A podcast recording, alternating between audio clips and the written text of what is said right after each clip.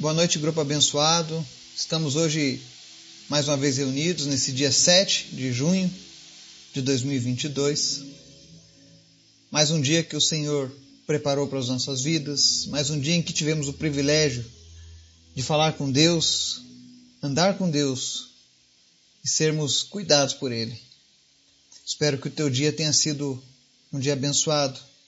E se não foi, nós oramos agora neste momento para que o findar do seu dia seja na presença do Senhor. Que o Senhor venha tirar todas as mágoas, decepções, todos os entraves, os problemas, tudo aquilo que fez o teu dia ser um dia estressante, maçante, em nome de Jesus. Que tudo isso caia por terra e você receba refrigério do Senhor nessa noite.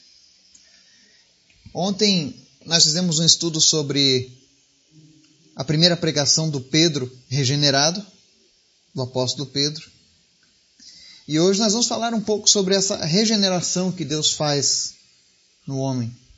Por que, que é necessário que o homem se converta, né? Então nós vamos ver hoje um texto que está lá no livro de Ezequiel, capítulo 36. Você já pode ir preparando a sua Bíblia para que você possa acompanhar a leitura. Mas antes da gente começar a leitura do texto de hoje, eu gostaria de convidar você para a gente estar orando, intercedendo uns pelos outros, pelas nossas famílias, amém? Pelo nosso Brasil, pelos países que estão em guerra, pelas nações onde a igreja do Senhor Jesus é perseguida. Vamos orar? Obrigado, Pai, por mais esse dia. Por mais uma oportunidade que nós temos de, de poder ouvir a Tua voz, Pai de sermos alimentados por Ti. Que seja um hábito prazeroso, Deus, para cada pessoa que nos ouve, que nos acompanha, que tem seguido os estudos conosco. Que isso seja um hábito prazeroso estar na Sua presença. Que orar, ler a Bíblia, ouvir a Tua palavra seja algo que nos traga alegria, que nos traga satisfação que nós possamos a cada dia desejar, ó Pai, esses momentos na Tua presença. Que nós não venhamos, meu Deus, a, a viver como religiosos. Que nós não venhamos, ó Deus, apenas a bater ponto no templo. Mas que todos os dias nós tenhamos um encontro genuíno, verdadeiro contigo, Senhor. Porque Tu és um Deus de relacionamentos. É por isso que nós te adoramos, Pai. É por isso que nós te amamos, Senhor Jesus. E é por isso que nós invocamos o teu nome nessa hora. Sobre as nossas vidas, sobre as nossas famílias, sobre os nossos negócios, sobre os nossos Deus, desejos e sonhos, que sejam projetos do Senhor na nossa vida. Obrigado, Deus, por toda a tua graça que é derramada sobre as nossas vidas. Pai, em nome de Jesus, cada pessoa que está ouvindo essa oração, essa mensagem, que essa pessoa seja tocada pelo Teu Espírito Santo. E se ela nunca sentiu a Tua presença, Pai, nós convidamos o Teu Espírito Santo agora, de uma maneira gentil, de uma maneira amorosa, abraçar essa pessoa e se deixar conhecido na vida dessa pessoa, Pai. Nós repreendemos todo espírito de enfermidade, seja ela qual for. Nós oramos pela cura das pessoas nesse momento. Pai, no nome de Jesus, aqueles que estão lutando contra o câncer, aqueles que estão se recuperando de sequelas de acidentes, traumatismos cranianos, embolia, trombose, pneumonia, covid, não importa qual seja a doença, Câncer de fígado, câncer de pele, câncer do estômago, câncer do intestino, não importa a região onde o câncer está afetando a vida dessa pessoa. Em nome de Jesus, toda raiz de câncer desapareça agora e que essa pessoa seja curada, que essa pessoa seja liberta daquilo que tem aprisionado o corpo e a alma dela, em nome de Jesus. Liberta aqueles que estão cativos, ó Deus, da depressão. Em nome de Jesus, toda depressão saia que você seja livre, que você seja liberto. Visita, meu Deus, aqueles que estão sendo opressos pelo inimigo, pelo maligno, pessoas que têm tido pesadelos, pessoas que não conseguem descansar durante a noite, porque possuem sonhos atormentadores, possuem pesadelos, ouvem vozes, ouvem estão vendo vultos. Em nome de Jesus, nós repreendemos agora toda obra das trevas que tem sido enviada para tirar o sossego, a paz dessa pessoa. E em nome de Jesus, Pai, ao invés de ouvirem vozes, de verem vultos e terem pesadelos, que elas possam, a Deus, sentir a presença dos teus anjos guardando a vida dessa pessoa. Em nome de Jesus, Pai. Em nome de Jesus. Toma conta da nossa nação. Toma conta, Deus, das nossas crianças. Vem fazer a tua justiça, Deus, na terra dos homens. Porque a justiça dos homens é falha, Pai.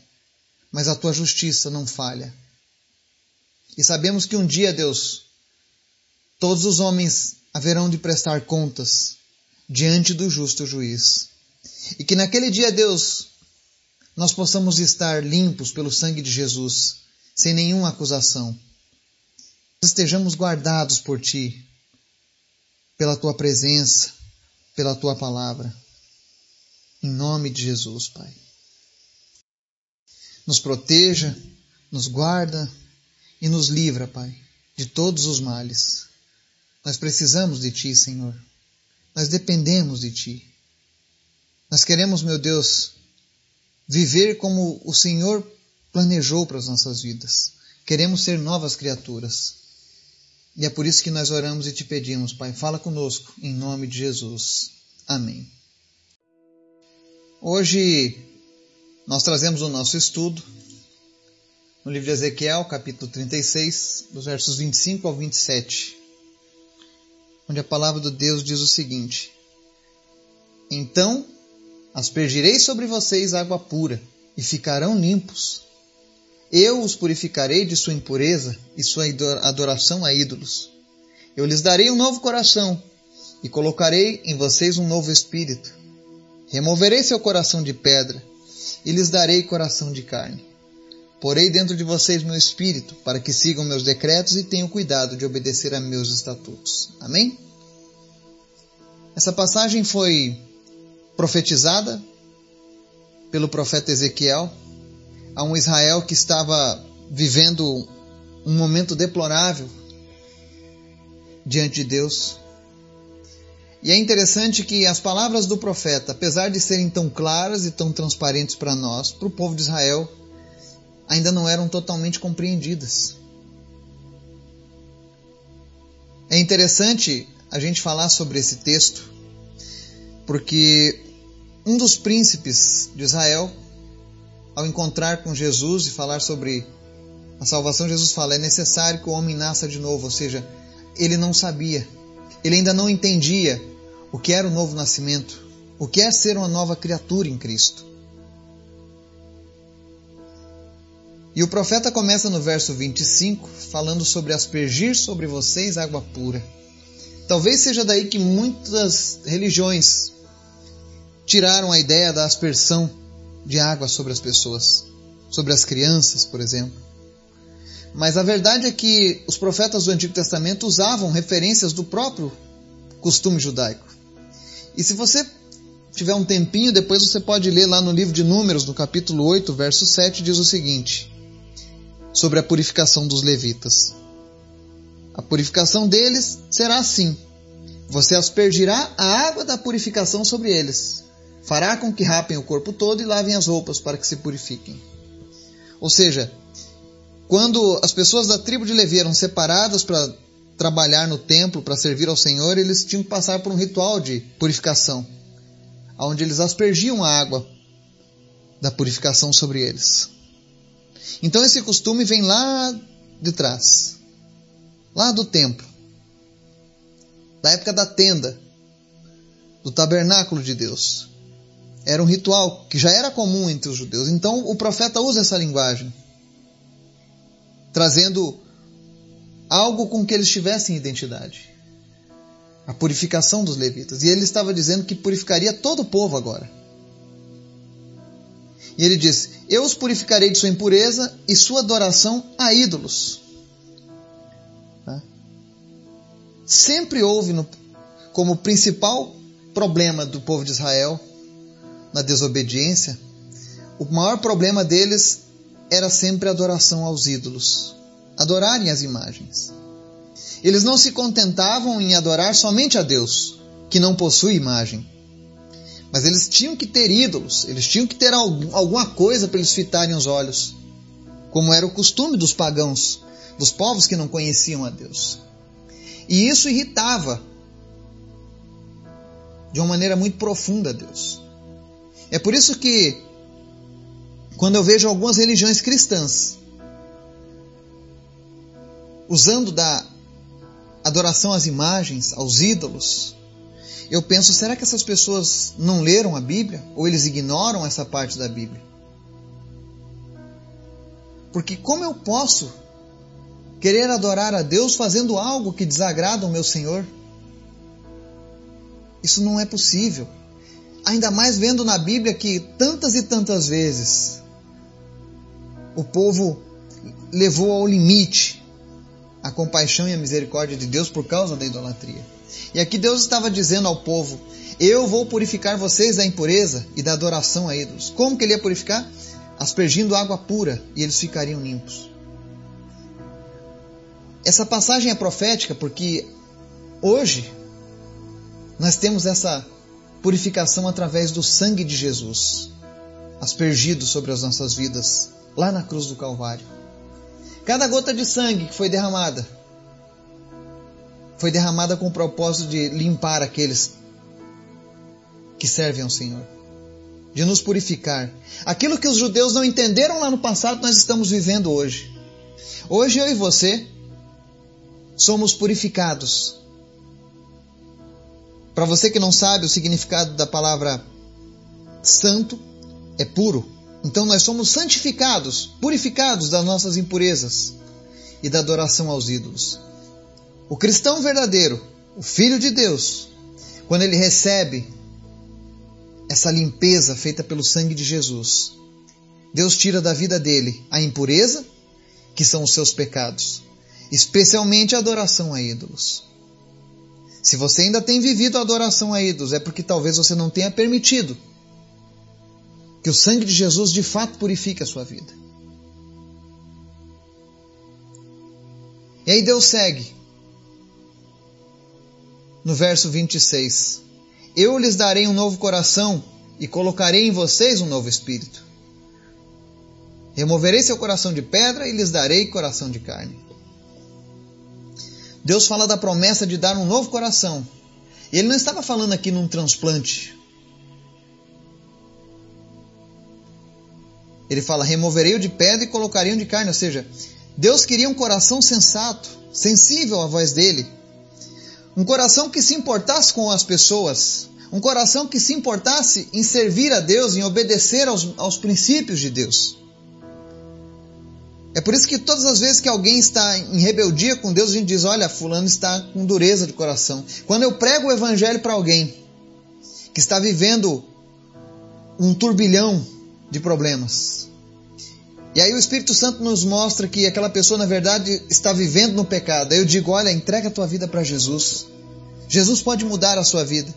E aí a pessoa diz: não, eu não quero, não é a hora, eu não estou pronto, eu tenho minha religião. Isso é dureza no coração. É um coração de pedra. E o coração de pedra é problema. Porque se você não se importa com a tua salvação, quiçá com a salvação do próximo, daqueles que ainda perecem no mundo. E é por isso que Deus faz essa promessa de remover o coração de pedra e nos dar um coração de carne. Deus quer que nós sejamos sensíveis. Ele não quer uns robôs, ele quer pessoas pensantes, inteligentes, racionais. Mas acima de tudo, sensíveis ao que está acontecendo. E parte dessa promessa ele diz que ia dar um novo coração e também ia colocar em nós um novo espírito. E aqui pode ser um texto E eu já vi inúmeras vezes pessoas fazendo mau uso desse texto por um problema de interpretação. Quando Deus diz aqui que dá um coração novo e coloca um novo espírito, Ele não está dizendo que nós teríamos um encosto ou que, ou que um espírito viria morar dentro de nós, como alguns ensinam por aí. Ah, não, Fulano tem um espírito guia que habita com ele, que guia ele, que ajuda ele. Não. Não é essa a promessa que Deus está dizendo. Quando ele diz aqui em colocar um novo espírito no homem, ele está dizendo que estaria, assim como ele estava colocando um novo coração, ou seja, colocando agora novos sentimentos, uma sensibilidade aguçada para o espiritual, Deus estaria também renovando o nosso espírito, dando um, um novo caráter, nos dando ânimo, um espírito alegre, um espírito feliz e não mais um espírito oprimido pelo pecado, pelos erros do passado. Um espírito que carregava a culpa, a tristeza, mas agora um espírito novo, um espírito com disposição de ir adiante, de agradar o seu Senhor, porque o antigo espírito não fazia isso. Então a promessa de Deus é isso é renovar o homem, fazer dele uma nova criatura. É por isso que Pedro, na mensagem que eu levei ontem sobre a pregação dele, lá em Jerusalém, a primeira pregação de Pedro, por isso que ele estava lá com aquele poder, com aquela unção, com aquela certeza no, no seu coração ao anunciar o Evangelho. Porque ele havia testificado o que é ter um coração de carne. Ele sabia agora o que era ter um novo espírito. E todas as pessoas que tiveram contato com a palavra de Deus e se entregaram para Jesus. Se essas pessoas fizeram isso de coração, com entendimento, com certeza elas experimentaram e vivem uma nova vida, como essa nova criatura. É por isso que é tão normal a gente dizer: olha, Fulano ali era ex-assassino, ex-prostituta, ex-cachaceiro, ex-drogado, ex isso, ex aquilo. É ex. Por que ex? Porque Jesus transformou a vida dessa pessoa. Eu sou um ex-alcoólatra. Eu sou um ex-fumante. Eu sou um ex-adúltero. Por que isso? Porque Jesus tirou aquele coração que eu tinha de pedra e colocou um coração de carne. Porque Jesus pegou aquele espírito que eu tinha quebrado, moído, mergulhado no engano, no egoísmo, e me deu um novo espírito. E olha só, esse novo espírito que, que eu herdei, ele me move ao ponto de todos os dias, todos os dias, trazer uma mensagem da palavra de Deus para aqueles que ainda não o conhecem ou para aqueles que querem conhecê-lo ainda mais. E isso não vem de mim, vem dele, daquele que pode todas as coisas. E por que, que Deus faz essa promessa de fazer de nós uma nova criatura? Dá um novo coração um novo espírito. Verso 27 ele complementa: Porei dentro de vocês meu espírito, para que sigam meus decretos e tenham cuidado de obedecer a meus status. Note que se você olhar na sua Bíblia, a palavra espírito aqui agora está em maiúsculo. Todas as vezes que você ver a palavra Espírito em maiúsculo é porque está se referindo ao Espírito Santo de Deus, ao Espírito do próprio Deus. Então Deus ele, ele capacita o homem, ele regenera o homem para andar com ele. Em pecado nós não podemos andar com Deus. Em pecado nós não podemos ser a habitação do, do Espírito Santo. Quando você está sofrendo um problema por conta da desobediência, você ainda não consegue ser uma habitação plena do Espírito Santo, mas você já é visitado. Porque Deus está te dando um espírito novo. A palavra dele nos purifica, nos limpa e vai preparando esse novo espírito, esse novo ser, essa nova criatura. E então o Espírito Santo vem habitar dentro de nós. Os judeus não sabiam como falar sobre isso, porque naquela época, no Antigo Testamento, o Espírito Santo ele visitava apenas os profetas E algumas vezes os sacerdotes e os reis. É por isso que você vai ver Davi anelando tanto a presença do Espírito Santo. Porque não era comum o Espírito Santo habitar nas pessoas naquele momento da história. Essa promessa veio com Jesus. Ele entrega o Espírito Santo em penhor. Olha que maravilha. Tem pessoas que leem a Bíblia e dizem: Ah, como eu queria viver naqueles tempos de Moisés, de Isaac, Jacó, Ezequiel. Não! Nós estamos vivendo a melhor geração da palavra de Deus. Porque hoje o Espírito Santo é derramado sobre toda a carne. Ninguém precisa mais ficar de fora desse derramar do Espírito Santo. E se você nunca sentiu a presença do Espírito Santo na sua vida, eu desafio você nessa noite a entregar a sua vida para Jesus e experimentar tudo aquilo que o Espírito Santo tem para fazer na sua vida. Seja sensível.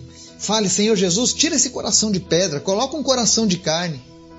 Senhor, eu não aguento mais viver dessa maneira, esse meu espírito quebrado, esse meu espírito rebelde, esse meu espírito desobediente, que ama o pecado, que ama as coisas da carne, mesmo sabendo que isso me, me destrói, mesmo sabendo que no outro dia eu me arrependo das minhas decisões, mas eu não quero mais essa vida. Eu quero viver uma vida nova, eu quero viver aquilo que o Senhor tem para a minha vida. Faça esse convite ao Espírito Santo de Deus hoje.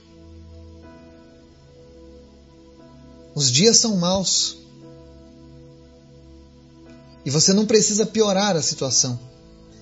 Porque quem está sem o Espírito Santo de Deus, com certeza está sendo muito mais difícil esses dias. Mas quem tem o Espírito Santo de Deus, o mundo pode estar desabando lá fora. Mas na sua alma, você sabe que você está seguro, você está guardado por Deus e que qualquer coisa que aconteça, você sabe qual vai ser o seu destino.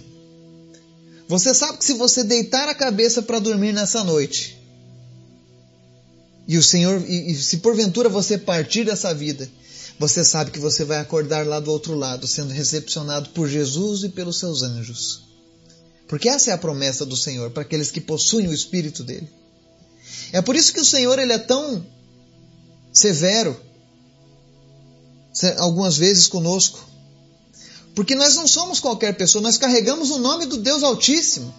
Nós carregamos a presença do Espírito Santo de Deus. Eu vejo aqui na nossa cidade, às vezes, tem um momento em que as pessoas fazem uma procissão e carregam uma imagem no andor, sabe? E vão passando pela rua e algumas pessoas ali se enchem de emoção de estar carregando aquela imagem nos ombros, né? Outros veem aquela imagem passando na rua e, nossa, se acabam de chorar.